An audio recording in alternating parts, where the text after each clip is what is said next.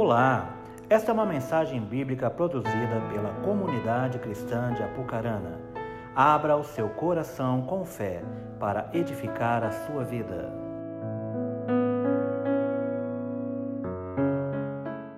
Pai, nós uma vez nós oramos ao Senhor, faça-nos entender o que está incutido nessa palavra que o Senhor liberou sobre a vida daquele homem, sobre a vida daquela família, que possamos discernir o que é espiritual nisso tudo, que possamos entender qual é o propósito disso, para que possamos glorificar o Teu nome em todas as coisas. Nós oramos em nome de Jesus. Amém. Elinho lê um texto falando de Abraão, ah, quando ele leu já era Abraão, né? aqui ainda era Abraão, sobre aquilo que Deus disse a ele para que ele não fosse ao Egito, deu algumas recomendações a ele, reafirmou a bênção sobre ele, a aliança, mas aqui é onde tudo começou. Aqui em Gênesis 12 é onde tudo começou.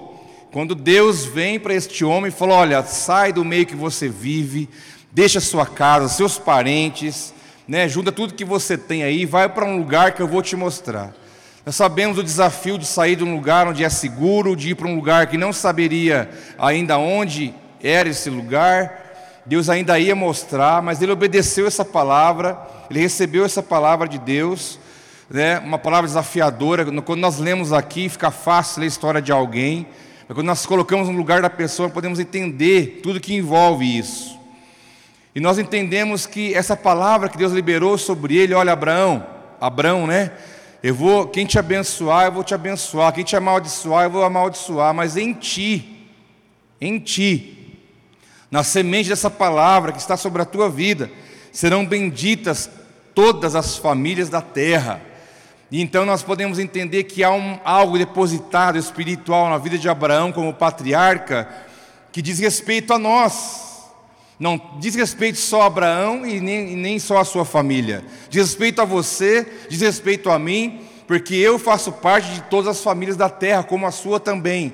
Então tem algo que Deus falou lá em Gênesis, milhares de anos atrás, que tem tudo a ver com você hoje. Tem tudo a ver. Mas nós sabemos que tudo que acontece é um processo.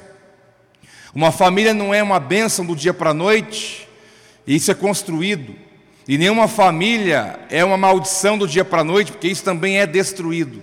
Existe um processo de construção, um processo de desconstrução, nada é do dia para a noite. Mas nós podemos ver que na família de Abraão, Deus estabeleceu um referencial. A partir dali, uma palavra que lançou sobre ele e falou: sobre essa palavra ela vai expandir sobre todos da terra. Então eu digo e te afirmo que em você, na sua trajetória, na sua caminhada, aquilo que eu vou fazer na sua casa, vai servir de referencial para todas as famílias que virão depois de vocês. Interessante que esta benção não foi dada a Noé, que foi aquele que recomeçou, mas foi dada a Abraão, que aprove Deus declarar essa benção sobre a vida dele e que se estende até as nossas vidas. Então, como que ele deixou esse legado? O que, que eles fizeram? Como foi? Qual, né, podemos ter muitas coisas aqui da vida, da história dessa família, na caminhada deles na terra. Podemos tirar muitas coisas, exemplos, procedimentos, comportamentos, o que fizeram de certo, que devemos copiar, e o que fizeram de errado, que nós não podemos fazer. Porque a Bíblia ela não esconde a humanidade das pessoas.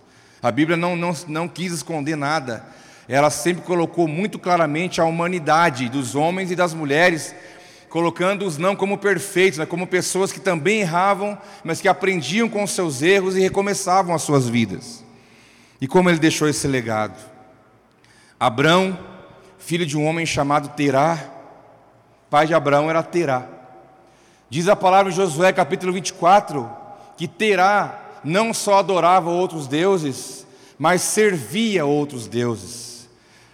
Você pode pensar, ah, Abraão foi criado, né, num lar abençoado. Abraão foi criado, instruído pelo pai, pela mãe. Abraão foi um homem que teve exemplo dentro de casa. Abraão foi um homem que teve um pai exemplar. Não, pelo contrário. Abraão teve um pai que não foi exemplo em nada. Ele foi fruto de um lar desalinhado com a palavra de Deus. Abraão é fruto de uma casa que fazia tudo que Deus não queria que fosse feito. Isso é uma prova para mim e para você que alguns ficam é, parados nisso. Ah, eu tenho uma história, minha família foi problemática, eu sofri na vida, já fiz muita coisa errada, minha família já errou demais, tenho um histórico familiar muito difícil, eu acho que isso me impede. Será que impede? A Bíblia me prova e prova para você que, mesmo nós sendo frutos de uma história triste, de uma história que não agrada a Deus, tanto nós quanto a nossa família, nossos pais, se Deus lançar uma palavra sobre a tua vida, Ele quebra todo aquele histórico de derrota e de maldição que havia antes de nós, porque a palavra de Deus é poderosa poderosa. Eu conheço pessoas, conheci jovens Pai louco, louco, louco, louco, louco da Silva. Mãe doida. Eu já vi, cansei de ver. Filho careta. Na linguagem que você está entendendo. Estudioso, responsável, foi trabalhar, conheceu a palavra, se converteu, construiu uma família, vive na bênção de Deus, mas se fala, mas como pode isso? Olha onde ele saiu, olha a estrutura familiar que ele tinha, olha o exemplo que ele teve. Não há nada que pode permanecer, porque a palavra de Deus, ela quebra e ela muda qualquer realidade. Terá um homem que não só adorava outros deuses, que morava em Ur dos Caldeus. Cidade de Ur era, era uma cidade ao sul da Babilônia, uma cidade onde eles adoravam muitos deuses, serviam a muitos deuses, tinham altares a deuses que não eram o Deus verdadeiro, uma cidade prostituída espiritualmente falando, e Terá estava no meio disso. Josué é enfático nessa questão. Então, no meio de uma caminhada, de um histórico familiar, Deus vem e fala: Eu vou quebrar esse, essa história na sua vida. Sabe, eu quero te libertar disso. Tem pessoas que vivem com peso nas costas. Ah, mas por que atrás lá aconteceu isso? Ai, meu pai era não sei o quê. Sai disso, a palavra de Deus ela é suficiente. Diz Romanos 8: quem está em Cristo não há mais condenação nenhuma, ele quebra tudo. O que é libertação, irmãos? O que é cura interior? Vou te explicar em 10 segundos. Sabe o que é cura interior? É levar a pessoa a crer no que a palavra diz. E porque ela crê no que a palavra diz, aquilo traz um efeito e cura o interior dela. Simples. A pessoa tem dificuldade, às vezes, de alcançar o que a palavra diz pela cruz, pelo que Jesus fez. Então ela tem que ser levada lá. Que é libertação. É a pessoa crer no que Jesus fez e ela crê que ela pode ser liberta daquilo que ela carrega. E ela tem dificuldade de crer naquilo, porque tem demônios que aprendem. Então alguém vai trabalhar em função disso para levá-la lá. É isso. É isso. Porque a palavra de Deus, ela é verdade. E se nós crermos que ela é verdade, ela vai produzir algo muito grande em nossa vida. Não podemos viver como crentes que ficam justificando. Ah, eu não consigo romper, porque lá atrás não sei o quê. Ah, Deus não vai usar a minha vida, porque lá aconteceu não sei o quê. Ah, eu não vou alcançar tal coisa, porque lá aconteceu não sei o quê. Para com isso. O que mais deve prevalecer na minha e na sua vida é o que Deus fala. Deus falou, acabou. Vá por isso. Então, quando Deus chega para Abraão, fala: Ó, sai da tua terra, sai do meio aí. O que eu vou fazer com você não vai ser aqui. Vamos para outro lugar. Eu vou te mostrar ainda, mas vai andando, vai caminhando que eu vou te mostrar. E nesse caminhar, nessa jornada, nós podemos então receber alguns ensinamentos dessa família, de como eles puderam viver a bênção de Deus na vida deles e o quanto eles puderam deixar para nós esse referencial de vida. Né? Nossa, Terá viveu 205 anos. Abraão viveu, Abraão viveu 175 anos, seu pai viveu 205 anos, e em 205 anos ele não se converteu, ele não abriu mão dos falsos deuses, continuou com uma vida errada até o final. Sara, 125 anos, se eu não estou enganado. Mas o pai dele continuou na mesma vida e ele partiu naquilo que Deus falou para ele: vai, que eu vou estar com você, eu vou usar e vou fazer uma obra na sua vida. E aí então veio essa palavra: Abraão, sai, vai para um lugar que eu vou te mostrar, vou te abençoar. mas não tinha garantia e nada na mão. Vou para onde? Não sei. Vai abençoar que jeito? Não sei. O que eu vou ganhar com isso? Não sei. Por onde que eu vou? Não sei. Vai.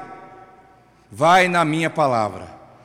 E diz a Bíblia, no mesmo capítulo 12 de Gênesis, versículo 6, que passou Abraão por aquela terra até o lugar de Siquém, até o carvalho de Moré. E estavam então ali os cananeus naquela terra. E apareceu o Senhor Abraão e disse: A tua descendência darei esta terra e edificou ali um altar ao Senhor que lhe aparecera. Siquém, um Siquém é um lugar que ficava lá na terra de Canaã. Lá Abraão chegou, passou por aquela terra, ele chegou até o carvalho de Manre, de Moré. Manre é outro carvalho, esse é Moré. Carvalho é árvore. Abraão chegou num lugar, primeiro lugar que ele parou, quando ele entrou em Canaã, ele parou num monte, ao lado de uma grande árvore. Carvalho é uma árvore. E ali então, ele recebe uma palavra de Deus, Deus aparece a ele e falou: A tua descendência eu vou dar nessa terra. E então Abraão, já mais do que rápido, edificou ali um altar ao Senhor. Um altar. Ali ele adorou, ali ele, ele celebrou, ali ele ofertou, ali ele teve o seu momento com Deus, porque ali é onde Deus lançou para ele a palavra que, do que Deus ia fazer, o primeiro sinal do que ele ia fazer na vida de Abraão. Interessante que Siquém significa costas, sabia? Siquém significa costas, as costas é o lugar do teu corpo onde você tem maior força. Você pode tentar carregar alguma coisa aqui, ó, você consegue levantar um peso, aqui outro, aqui outro, mas nas costas está o seu maior poder de sustentação, né? Nós vimos lá esses dias na África um rapaz, mas um cara forte, sabe, tipo Micael? cara forte. Eu olhei ele de bermuda, a perna fininha, um cambito assim, duas. Aí ele parou, os indianos dominam o mercado lá, o indiano bota arroz nas costas dele, saco de 25 quilos. E o carinha veio, forte. Igual o Micael, forte desse jeito. Aí lançou um pá, um saco dois, três, quatro. Falei, já deu cem. O cara manda mais. Cinco. Falei, não, esse cara vai quebrar no meio. Depois o cara colocou mais um. E o cara saiu nas costas, aquela pilha de saco. Falei, rapaz, se eu pegar dois desses, eu já desmaio ali na porta. E o bichão não tinha um músculo, não dava para ver um músculo no corpo dele. Pois ele foi até lá e pá, e voltou e o dia inteiro naquela vida porque as costas é o lugar de maior sustentação, é o que vai sustentar o peso. E aqui o altar de Siquém é um altar que fala de promessa, ou seja, Deus vai te sustentar, lembrando você que Ele tem também na tua vida uma promessa. Deus falou, Abraão, é sobre a minha palavra. Eu falei, sai de lá. Ele saiu, parou em Siquém, levantou um altar, falou, Abraão, eu vou te dar essa terra para você e para a tua descendência. Eu estou afirmando, você vai ser sustentado pela minha palavra. Porque a palavra de Deus é que sustenta tudo. É ela que sustenta tudo. Essa palavra sustenta a tua vida. Amanhã, a hora que você acordar cedo, segunda-feira é um dia bom. Uma semana inteira pela frente. Você vai ter dificuldades, inimigos pessoais medos, insegurança, dificuldade, contrariedades. O que vai fazer você levantar, vai fazer você encarar a vida, não é só o teu esforço próprio, mas é a palavra que está sobre você, que Ele diz que Ele é contigo, Ele não te desampara. É a palavra que sustenta.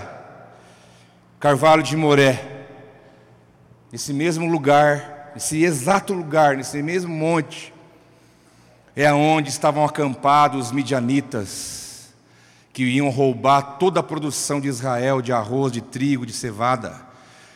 Ali estava acampado um exército como um gafanhoto, nesse exato lugar aqui. E quando Gideão se levantou com um exército grande, Deus diminuiu muitos por cento aquele exército, e ele com 300 homens ele foi até lá e venceu aquele exército inimigo com a poderosa mão de Deus na vida dele, nesse mesmo lugar é onde Abraão está aqui e ele recebeu uma palavra de Deus e ali ele adorou ao Senhor. Precisamos aprender com, essas, com essa família. Ouvir o que Deus fala e levar a sério. Levar a sério o que Deus fala. Levar a sério, andar no fundamento do que a palavra de Deus diz, se eu estou andando na palavra e eu sou tentado a sair dela, não posso dar um passo fora do que Deus está falando, porque isso vai trazer um grande prejuízo para a minha vida. E aqui, Deus alinha a vida daquela família, alinha a vida daquele homem, dizendo a ele uma palavra, alertando ele do que ia acontecer, como ia ser feito. E ali Abraão falou: Eu preciso adorar a Deus essa hora. adoração é uma arma poderosa. Altar fala de oferta. Altar fala de adoração. Quando você vai ofertar ao Senhor, seja o que for, você está adorando a Ele.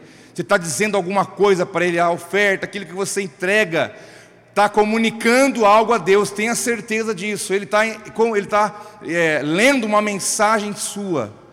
E aqui Abraão ali ficou um altar, e ali ficou um período, e ali ele adorou o Senhor.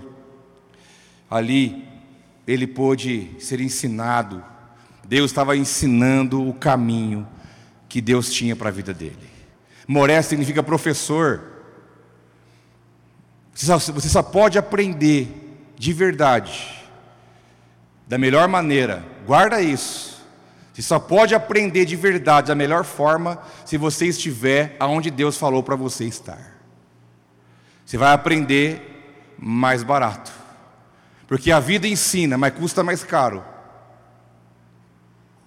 Aprender na obediência, na palavra de Deus, estando no lugar onde é para estar, fazendo o que é para fazer, você vai aprender melhor e vai ser mais fácil. Aqui Abraão começa a aprender a Deus, começa a ensiná-lo aonde Deus queria levá-lo, aonde Deus queria levar ele como família, como nação, porque tinha uma promessa sobre a vida dele. E ali ele começa a ouvir a voz de Deus e começa a aprender, ele começa a adorar. Nós só podemos aprender de verdade se estivermos no lugar exato, fazendo o que é para fazer, aquilo que Deus mandou eu e você fazer. Não há lugar melhor do que esse. E aí você vai aprender muito mais tranquilo. Vai poder andar, chegar mais rápido aonde Deus quer te levar. No versículo 8 do capítulo 12, diz então que Abraão moveu-se dali para a montanha do lado oriental de Betel. E armou uma tenda, tendo Betel ao ocidente e Ai ao oriente, Ai é uma cidade. Edificou ali um altar ao Senhor e invocou o nome do Senhor. Abraão, aqui, o texto, a narrativa ela é rápida, mas aqui não fala quantos dias ele demorou para sair de um lugar, para ir para o outro. Ele teve que caminhar, desmontar, né, preparar tudo, caminhar a pé, num lugar quente, árido, difícil. Ele foi caminhando até um outro lugar. Nesse processo de chegar até lá, ele chegou no lugar, daí ele montou todo o acampamento, como diz aqui a tenda, viu onde que ele estava. Aí a hora que ele estava tudo instalado, o que ele pensou? Eu não posso deixar de levantar aqui mais uma vez um altar a Deus. Eu não posso estar aqui sem ter um lugar propício para adorar a Deus. Então ele levantou ali um altar, geralmente na época feito de pedras, e ali então ele invocou o nome do Senhor. Esse termo invocar é falar, é clamar, é adorar, é atrair a presença de Deus aonde você está. A importância de você ter um lugar apropriado para você buscar a face do Senhor. Esse lugar tem que estar dentro da sua casa. Esse lugar tem que estar onde você vai. Né? Diz aqui, você cantou hoje, queima né, o altar, coração, como é que é, Marcelo? É mais ou menos por aí, né? Eu misturo as letras. Você deu uma misturada hoje também. É comum, é normal dar esses brancos. O altar queima meu coração. Aqui é o altar. Aonde você vai, você tem que ter um lugar. Eu, fico, eu acho incrível, irmãos. Você está no meio de, de povo islâmico, ele não importa onde ele está. Se ele estiver no trânsito, ele para o carro onde ele estiver. Pode ser numa via, pode ser onde for na Europa, aquelas vias com quatro pistas, seis carro andando a 200 por hora, ele vai parar no acostamento, ele vai abrir o carro, ele vai tirar o tapetinho dele, ele vai pôr no chão, ele vai colocar a testa no chão, porque um muçulmano que se preze tem que ter a testa preta de queimado, de tanto raspar a testa no chão, de orar no mínimo três vezes ao dia ao Deus Alá. Se ele estiver no elevador, ele ajoelha no elevador. Se ele estiver no meio do shopping, ele ajoelha no meio do shopping. Se ele estiver onde ele estiver, onde ele estiver, é, é aquilo. Lógico que faz movido por um espírito religioso, pela religião, pela força. Mas será que isso não chama a minha atenção e a sua? Seria muito mais fácil nós fazermos porque somos livres. A prova de que aonde nós formos, nós temos que ter um lugar dentro de nós, no nosso coração, na nossa vida, onde possamos ali ofertar, adorar, invocar, falar, seja onde for, onde você estiver, você pode fazer isso. E aqui em Betel, que significa a casa de Deus, né, ali Abraão levanta um altar de comunhão. Ali levanta um altar de comunhão porque ele estabeleceu um canal de comunicação com Deus, comunhão com Deus. Como que uma família, um homem vai viver uma promessa de Deus? Como que vai viver de, dentro da bênção de Deus sem uma conexão com o Deus da bênção? É impossível. Eu preciso ter uma comunicação, comunicação, um canal livre com Ele, para eu poder andar e viver o que Ele tem para mim. Eu não posso lembrar dele, nossa, não li a Bíblia faz cinco dias. Ai meu Deus, tem que ir na igreja hoje, domingo passado eu não fui. Isso não é vida de quem é, vive com a sua vida no altar. Eu preciso estar conectado sempre, sempre Sempre, sempre conectado, ouvindo a voz de Deus, falando com Ele em todo o tempo. Mas a palavra diz que, nesse exato momento aqui, há uma grande fome em toda aquela terra. Fome. E só um lugar tinha comida. Você sabe qual lugar que é? E Abraão então falou: Espera aí um pouco. Chamou sua mulher, falou: Sarai. Ainda era Sarai. Vamos, vamos lá bater na porta do Egito, ver se eles dão para nós um pouco de comida. E diz a palavra, então, no capítulo 13, no, capítulo 12, 18, que eles vão para o Egito, estão a caminho do Egito para pedir comida, e ele falou: Olha, é o seguinte, você é muito bonita. Abraão tinha uma mulher bonita, mulher alinhada. Ele falou: Olha, eles vão me matar e vai ficar com você. Tem certeza, vão pegar você para eles e eu vou para o vinagre. Vou fazer o seguinte: você não é minha mulher. Qualquer coisa fala que você é minha irmã. Tá? Beleza, chegaram lá. Chegar, a primeira coisa, os caras botaram o olho na mulher na Sarai. Opa, essa aí é diferente, hein? Vão levar para o homem. Levou para Faraó. Falou, senhor, trouxe um agradinho para o senhor. Porque a mulher chamava a atenção de tão linda que ela era. E Abraão foi lá para o meio da galera, recebeu ouro, camelo, jumento, festejando, né? comida, mergulhado ali na, nas, nas coisas boas do Egito. De repente começa a atingir uma praga. Vem uma praga ali no faraó, aí descobriram, nossa, o problema é essa mulher, manda essa mulher embora daqui. Chamaram e falou: o que, é que você mentiu? Você é doido? Você quer matar nossas vidas? Quer acabar com a gente? Pega a tua mulher e vai embora daqui. Peraí, mas Abrão, Abrão, cara, Abrão, Abraão, o patriarca, o grande homem de Deus, mentiu. Tá certo que ele era irmão, uma porcentagem de sangue, mas não era irmão 100%. Vai estudar a genealogia que você vai encontrar, tem parentesco entre os dois. Mas ele só fala que você é minha irmã, não sou casado com você, não tem nada com você. A Bíblia, ela não faz questão de jogar os defeitos de ninguém debaixo do tapete. Mas ela faz questão de trazer a realidade do erro do homem da mulher também de Deus. Não podemos viver uma vida ilusória achando que você pode apontar o erro dos outros que você não tem porque você tem. Porque você tem. Tem um escritor escrito Schaefer, vocês conhecem? Ele faz uma analogia. Francis Schaeffer. Ele diz que é como se tivesse um gravador no pescoço de todo ser humano. E toda palavra nossa de ordem moral, de julgamento, é, ela, essas palavras são gravadas. Por exemplo, ah, aquele, ah, aquele gravou. Ah, aquele lá não sei o que, gravou. Ah, mas não gravou. Tudo que você falar que vai contra a moral de alguém, julgando, condenando, apontando, falando mal, né, seja o que for, isso está gravado. E diz ele que um dia chegaremos diante do Pai. E quando nós chegarmos, ele só vai fazer assim: por favor, chega aqui. Só vou apertar um botão, dá licença, só o play. E baseado em tudo que estiver gravado ali, é a maneira que Deus vai tratar na nossa vida. É uma realidade. Ah, mas Abraão, o que, que é isso? Vai mentir por causa de medo. Irmãos, nós temos que cuidar da nossa vida. Temos que cuidar da nossa vida. Se você não tem a capacidade e, o conhecimento bíblico, chegar para alguém e exortar a pessoa no amor, e levá-la a ver o erro que ela comete por amor, você motivado por amor, então não fala nada. Então não fale nada. Porque um dia o play vai ser apertado. E aí quem vai estar com um problema muito grande vai ser você. Nós vemos situações como essa, porque a Bíblia, ela, Davi, o homem segundo o coração de Deus, oh glória, cresceu olho na mulher do outro, mandou matar o marido dela, pegou a mulher para ele, o homem segundo o coração de Deus, mas os filhos deles morreram.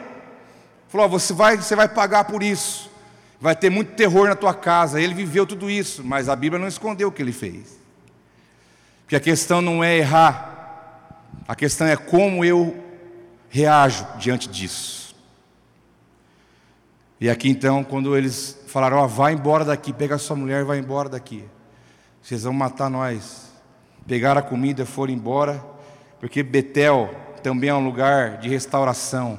Porque no Egito ele nadou no ouro e na comida, mas não levantou altar nenhum. Diz a Bíblia que ele teve que voltar lá em Betel. Deus falou: volta lá, naquele mesmo altar que você edificou, e vai se consertar. Começa ali de novo, restaura a tua vida ali, na comunhão que você tem comigo, porque alguém, uma família, para viver o referencial da bênção de Deus, tem que saber o caminho do conserto. Há um conserto para você, há um conserto para o teu casamento, há um conserto para a tua casa, há um conserto para o teu comportamento, há um conserto para a maneira como você anda, há um conserto para a tua falha, há um conserto para o teu pecado, mas isso é no altar, na presença de Deus. Há esperança para nós. Glória a Deus por isso. Mas eu tenho que ser humilde e voltar lá onde eu comecei de novo. Como Deus falou para Jacó: Jacó, você andou muito errado, volta lá. Vai lá naquele exato lugar e começa de novo. Você precisa aprender a voltar e começar de novo. Você tem que aprender comigo. E então ali, lugar de restauração, ele volta para o altar que ele mesmo edificou. E ali eles entenderam, nossa, nós pisamos na bola. Né? Mas Vamos, vamos continuar a nossa jornada. Vamos aprender com o erro, né? Não vamos cometer o erro duas vezes. Não vamos brincar com fogo. Não vamos andar no limite do penhasco. Para que eu vou andar aqui? No limite da misericórdia? Por que eu vou andar aqui se eu posso andar aqui mais, com mais segurança? Vamos aprender com a vida, aprender com Deus, aprender com as coisas. Porque a benção que Deus tem para nós foi liberada, mas eu preciso caminhar no ambiente em que, elas, que, em que ela acontece. E diz a palavra no próximo capítulo 13 que Abraão era muito rico. Os caras eram tão ricos, Abraão é família. Lembrando que Ló foi junto com ele, o sobrinho. Você sabe a história. Os caras eram tão ricos que não tinha pasto suficiente. Era tanto gado, tanta cabra, tanta vaca, tanto bicho, tanta coisa, que não existe. Gente, não tinha tantos proprietários de fazenda na época, a terra era deles. E nem assim conseguiam, porque era muita prosperidade, não tinha, o negócio perdeu o controle. Até que Abraão chega então para Ló e fala: Ó, não está dando certo, cara, nossos pastores estão brigando, entendeu? Está misturando aí os bichos meu com o seu, e está virando uma bagunça, os caras já estão saindo na tapa aí por causa desse negócio não está dando a terra, não comporta mais nós. Você escolhe para onde você vai, você pode ir na bênção para cá e eu vou para lá. E então eles se separaram e a jornada continuou. E então, no capítulo 13, versículo 15, Deus fala: Porque toda esta terra que vês, te hei de dar a ti e a tua descendência para sempre e farei a tua descendência como o pó da terra, de maneira que se alguém puder contar o pó da terra, também a tua descendência será contada. Levanta-te, percorre essa terra, no seu comprimento e na sua largura, porque a ti a darei. Abraão, vou dar essa terra para você, anda para lá, até onde você conseguir ir. É uma fronteira. Aí você pega e anda para cá, até onde você conseguir ir, lá também. Ou seja, essa terra vai ser só sua, meu camarada. É a terra que eu vou te dar, é a tua descendência, né? Mas, podia, mas que descendência? Não tem nem filho para isso. Toda nação, toda família, toda, todo, nasce de pelo menos uma pessoa, tem que ter um. E eles não tinham. E ali depois que Deus fala com ele mais uma vez aqui em Hebron, aqui já está, não é mais em Betel, já está em Hebron, que é o lugar do recomeço, a retomada. Então diz que Abraão mudou as suas tendas e foi, e habitou nos carvalhais de Manre, que está junto a Hebron, e ali ele edificou mais um altar ao Senhor. Deus teve que reafirmar para ele de novo a promessa que ele tinha falado. Deus faz isso com a gente, sabe por quê? A gente esquece. Deus falou para você algumas coisas já, mas você já esqueceu. Você já esqueceu no sentido que você às vezes vive uma, uma vida que não está de acordo com aquilo que Deus disse, você não está se preparando para aquilo. Deus falou: Eu vou fazer isso na sua vida, eu vou proporcionar isso para você, eu vou te levar a tal coisa, eu vou realizar tal. E você vive uma vida que não vai de encontro a isso, não se prepara para isso. Por quê? Porque na tua cabeça parece que não vai acontecer. Na tua cabeça parece que ficou. E aí Deus tem sempre que vir e reafirmar na sua e na minha vida: olha, o que eu falei está de pé. Desperta. O que eu falei está de pé. O que eu falei está falado. Vai acontecer. Se prepara para isso alinha a tua vida, se comporte da maneira correta, faça por fé, ainda que você não vê, mas se prepara, porque o que eu falei eu vou cumprir e vai acontecer. E aqui Deus vem reafirmar na vida dele mais uma vez essa aliança que ele fez. Falou: Eu vou te dar essa terra, vou te dar uma grande descendência, porque eu falei que em ti seriam benditas as famílias da terra, e assim vai acontecer. E Deus reafirma então a promessa sobre a vida dele no capítulo 13 de Gênesis. Aí acontecem muitas coisas depois disso. Aqui no capítulo 13, Deus lembra ele disso, e a história continua. Mas o Isaac, o filho, vai vir muito tempo depois. Muito tempo depois. As coisas não acontecem às vezes na maneira como nós queremos e no tempo que nós queremos. E porque nós somos ansiosos, queremos tudo para ontem, nós não queremos viver os processos. Nós queremos que a coisa aconteça de uma vez. E as coisas não são assim. Algumas podem ser, mas a grande maioria não. Nós temos que aceitar os processos de Deus na nossa vida, porque se eu não aceito, eu ponho a perder tudo que Ele quer realizar na minha história. E aí no capítulo 14, sobrinho dele é preso lá em Sodoma. Você conhece a cidade? Sodoma e Gomorra perdida. Ló é retido. No capítulo 14, Melquisedeque aparece, o homem, o rei de Salém, sem genealogia, representando aqui a figura do próprio Cristo. Abraão pega de tudo que ele tem, tudo. Ele pega o dízimo de tudo e ele entrega para Melquisedeque.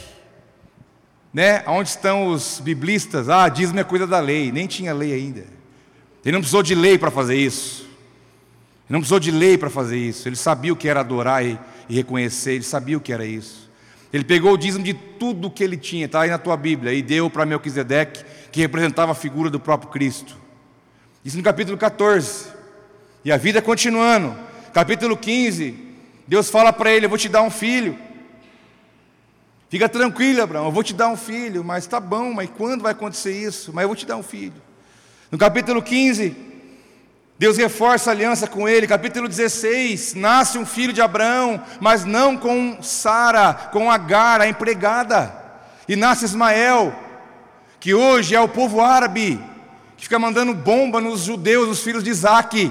Filho de Ismael, Ismael mandando bomba em Isaac. começou a briga lá.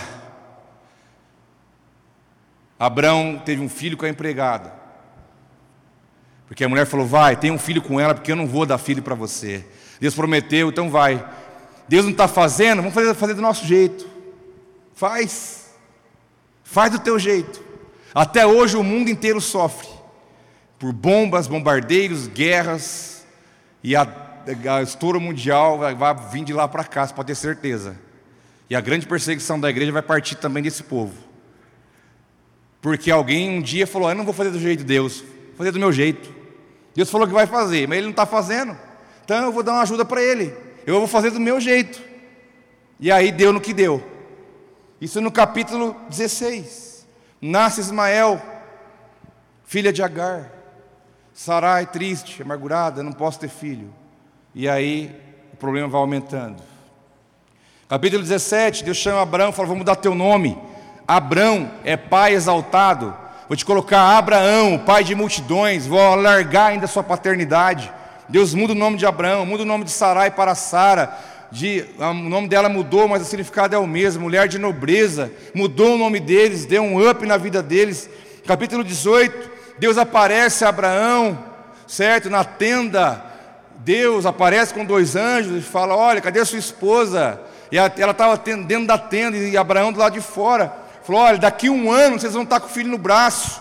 E ela deu risada lá dentro. E eles falaram: Por que, que você riu? Olha que coisa. Os caras do lado de fora. Falou: Você vai ter um, que um ano você vai segurar o filho. A, a mulher dele lá dentro, ela deu risada. E os caras, os caras, Deus me perdoe, até, nem posso usar esse nome. Os anjos do Senhor disseram: Por que, que você está rindo aí? E eu não dei risada, não, não, você riu, porque nós sabemos que você riu.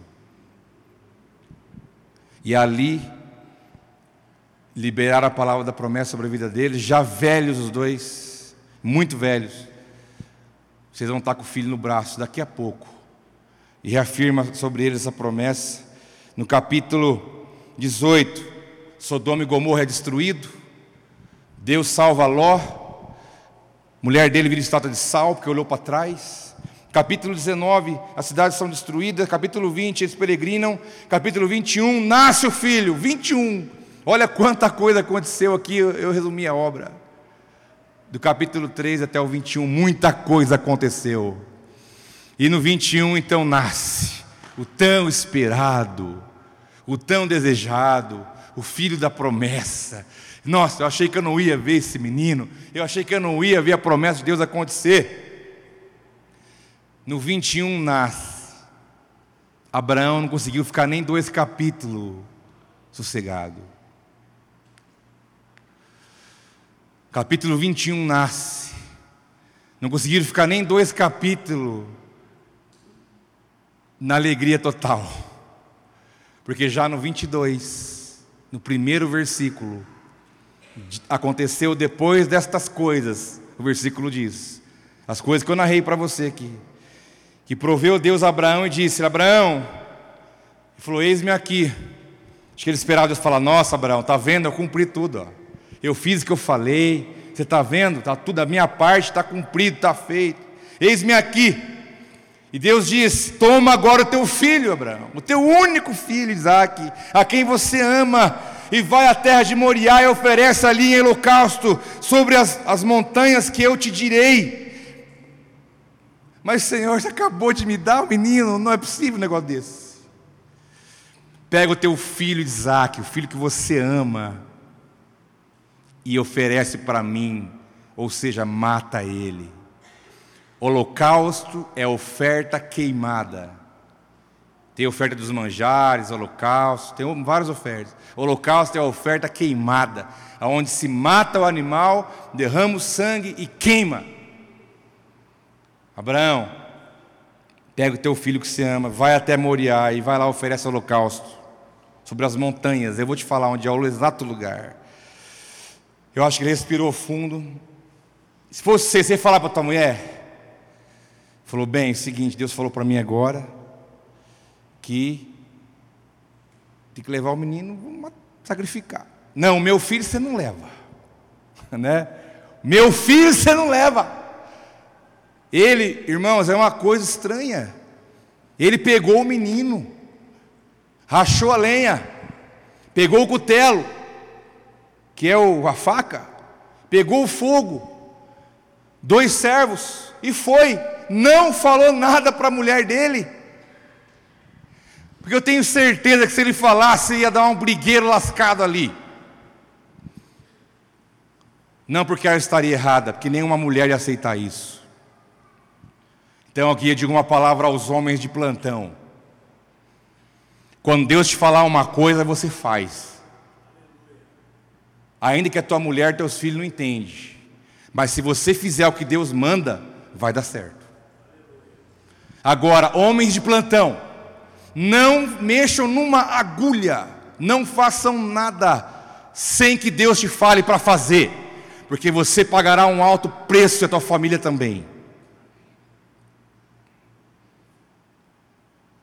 Os homens aqui, levantem os vossos sacerdócios, e o que Deus falar para você é para você. Se fosse para Deus falar para Sara, eu tinha falado para ela. Falei, não, é, deixa ela quietinha um pouco, vai e faz o que eu estou te mandando. Ele foi. Porque Deus tem algo com o homem dentro da casa.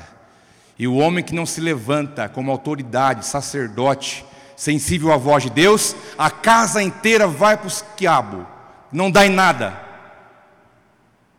É preciso que nós nos levantemos. Há uma crise em nossos dias, os homens estão frouxos, caídos.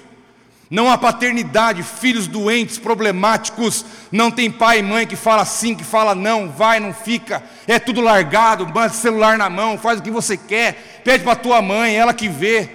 Pai, não sei o que, pede para tua mãe, pai, não pede para tua mãe. Então para que que tem? Essa geração, eu não sei o que vai dar. Eu não sei o que vai ser essa geração aí daqui 20, 30 anos. Agora, nós que somos homens aqui dentro da casa de Deus, conhecemos a palavra de Deus, temos uma responsabilidade. Fazer o nosso papel bem feito, instruído unicamente pela palavra de Deus. Se eu fizer o que a palavra de Deus pede manda, eu estou tranquilo, minha parte está feita. Deus vai honrar a minha vida e a bênção vai atingir a minha casa inteira.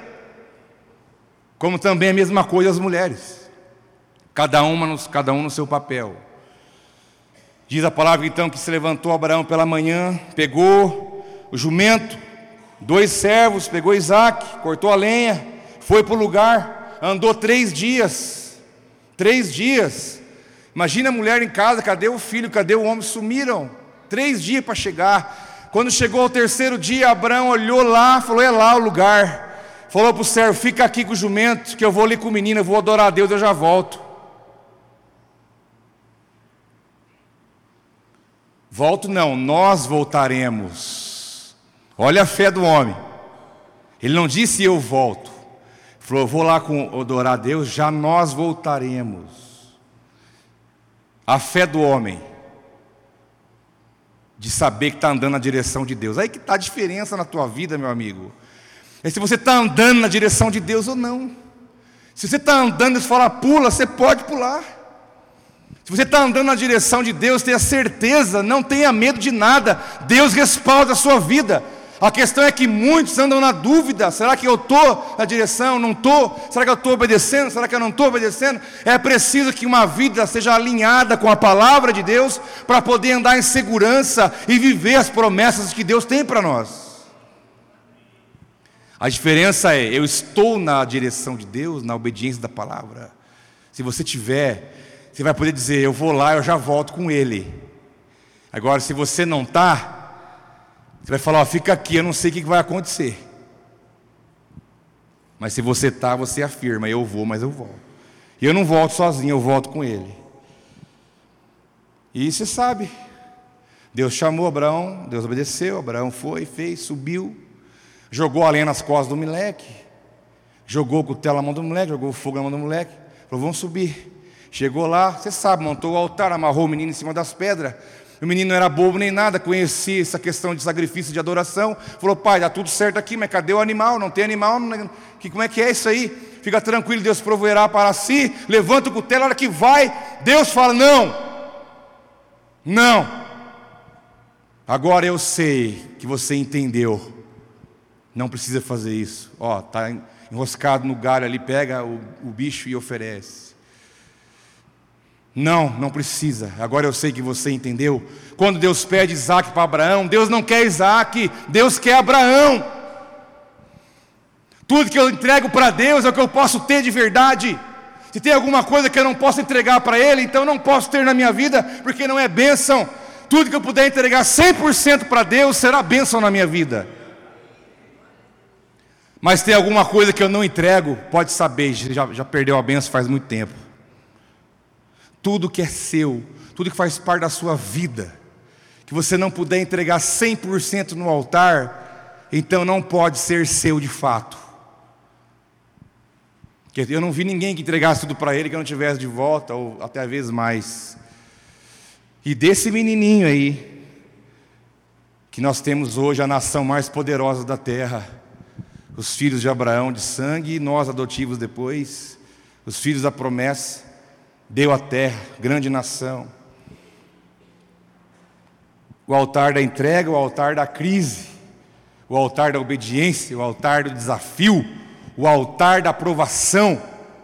Uma família que quer viver a promessa de Deus, ela vai passar por provação, ela vai passar por isso, não tenha dúvida, mas saiba de uma coisa, como diz a palavra, cabe a nós obedecer pela fé e Deus proverá.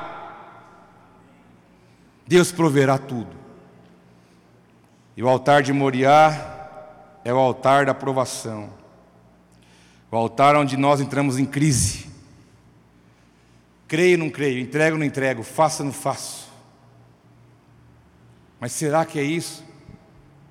Será que eu vou? Será que eu não vou? É preciso altares constituídos para você poder ouvir a voz de Deus e poder executar. Nesse momento, a caminhada deles até aqui ficou uma grande lição para nós. O altar da promessa, da comunhão, da restauração e o altar da aprovação. Mas isso tem um final feliz.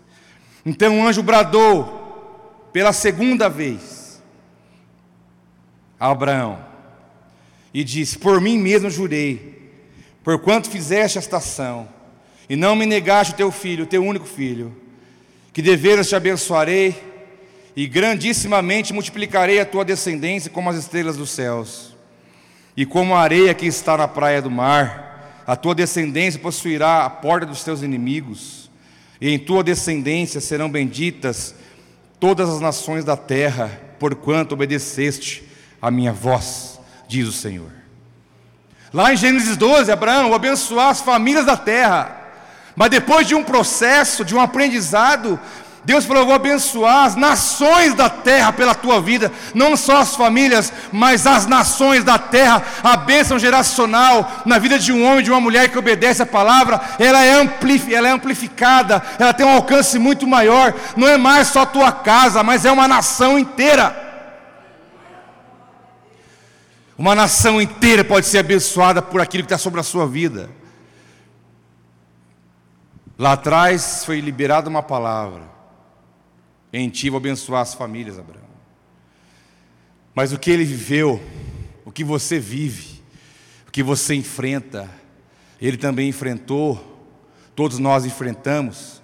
Não é para te destruir, não é para te colocar para baixo, não é para te fazer regredir, é para Deus te lançar para frente e dizer para você: quanto mais você vai vivendo, e vai aprendendo, e vai passando, e vai crendo, e vai obedecendo, as coisas amplificarão na tua vida daquilo que é propósito de Deus, e nós nem não sabemos até onde vai isso, mas eu tenho que crer que a bênção de Deus na minha vida e na minha família faz toda a diferença. Toda a diferença. E isso pode tocar outras famílias e isso pode tocar outras nações. Recebemos a notícia agora: morreu uma menininha lá da África, de uns quatro anos. Estava lá com ela, brincando, pulando, comendo bolacha, comendo coisa, né? Eu falei, ontem eu fiquei doido. Mandava áudio, os caras não respondiam. Meu, aconteceu com essa menina? Não pode. Ela estava brincando, correndo aí, como é que morreu? Não pode. Ah, mas deu um negócio nela. Mas rapaz, ninguém levou essa menina no médico, não. O pai chegou, já estava morta. E eu, não, mas não pode. E eles, pai, mas não sabemos explicar. Mas eu quero uma explicação. Pai, mas que eu não sabemos, mas eu quero, vai atrás. Eu quero saber o que aconteceu, por quê, quando e como. Daqui a pouco chega, pai, nós fomos atrás. O pai da menina não é da nossa igreja, de outra igreja. A menina começou a criar bolhas no corpo, saiu, começou a sair pus pelos seus ouvidos. E ela morreu. Falei, mas como que ninguém leva essa menina no médico? Pega e sai correndo com essa menina. Uma criança, a menina coisa mais linda. E Deus falou: teu coração dói. Porque você é o pai daquelas pessoas. Eu te levei lá para você entender que eles são, eles estavam órfãos. Ou eles têm alguém que se preocupa com eles que ensina, que ajuda, que orienta, que chama atenção se for necessário. Mas em ti serão abençoadas as nações da terra. Em ti que eu falo é você, todos nós. Eu tenho que estar aberto para que a bênção de Deus sobre mim alcance aonde Ele quiser. Eu não posso colocar limites e nem imposições. Eu tenho que deixar Deus fazer a vontade dEle na minha vida e pronto. Isso vai inundar minha casa, a igreja, a cidade, aonde Ele quiser. É Ele que sabe até onde vai isso. Mas nós temos que crer nessa bênção de Deus que é geracional. Ela pode alcançar, alcançar gerações. E essa mesma bênção eu quero declarar sobre a sua família, sobre a sua casa. Creia na palavra de Deus e viva isso. Viva essa realidade. Vamos orar, fique em pé comigo.